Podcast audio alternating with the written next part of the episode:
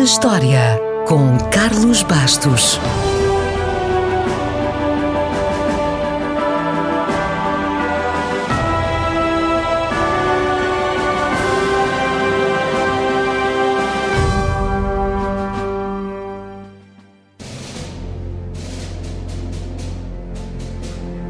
A 19 de novembro de 1805, a expedição de Lewis e Clark, que atravessou a América de este a oeste, chegou finalmente ao Oceano Pacífico.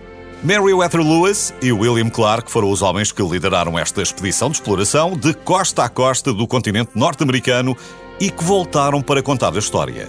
E esta história começa no início do século XIX, quando a América era formada apenas por alguns estados na costa este.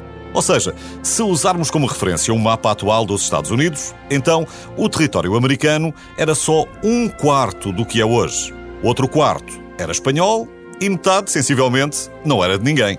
Ou melhor, era dos franceses e das tribos indígenas, mas para a época isso era o mesmo que dizer que não era de ninguém.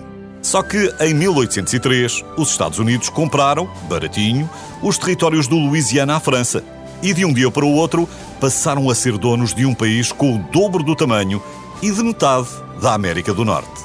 Poucas semanas depois, o presidente Thomas Jefferson defendeu a expansão imediata para o Oeste e resolveu enviar uma expedição para saber com o que é que contava. Essa expedição deveria atravessar o continente até chegar ao Oceano Pacífico e tinha como objetivo estudar os povos nativos, a botânica, a geologia, a geografia e a vida selvagem da região. Obviamente que, apesar de ser uma missão científica, o objetivo principal era económico. A ideia era encontrar grandes rios, autoestradas de água para o Pacífico, que potenciassem o transporte rápido, o comércio e que ajudassem a solidificar uma futura reivindicação americana sobre o noroeste da América do Norte. Os americanos, como sabemos, pensam sempre à frente. O presidente convidou então o capitão Lewis, que conhecia desde pequenino e que era seu secretário, para liderar a expedição, e Lewis convidou Clark para ser seu parceiro. Clark, por sua vez, levou o seu mordomo, um escravo alto chamado York, que viria a fazer muito sucesso entre as tribos da fronteira que nunca tinham visto uma pessoa de pele escura.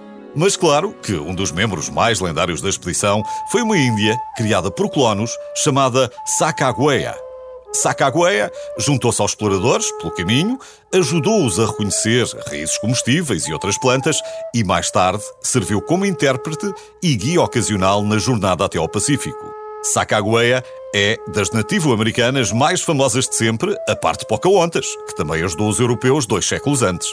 E agora está você a pensar: ah, mas a Pocahontas é uma princesa da Disney. Ok, Pois é, mas a Sacagawea foi o rosto das sufragistas norte-americanas e a sua cara foi cunhada na moeda de um dólar.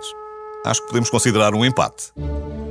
A expedição de Lewis e Clark foi um sucesso, muito por culpa dos seus diários, que deram origem a muitas obras, estimularam a imaginação popular e incentivaram a corrida ao oeste. Hoje, é fácil de dizer que a compra dos territórios do Louisiana foi um negócio da China, mas na altura todo esse território foi comprado sem saber exatamente o que tinha lá dentro. Podia ser um deserto. Para ter uma ideia, o próprio presidente Thomas Jefferson, um homem culto, acreditava que existia a possibilidade de serem encontrados mamutos ou outras criaturas consideradas extintas. A expedição não viu, obviamente, nenhuma dessas criaturas, mas foram descritas 178 espécies de plantas, até então desconhecidas, 122 novos animais, incluindo coiotes, castores da montanha e ursos pardos, rios, montanhas e, claro, muitas, muitas tribos nativas. Mas sobre as relações diplomáticas dos americanos com os índios, falaremos outro dia.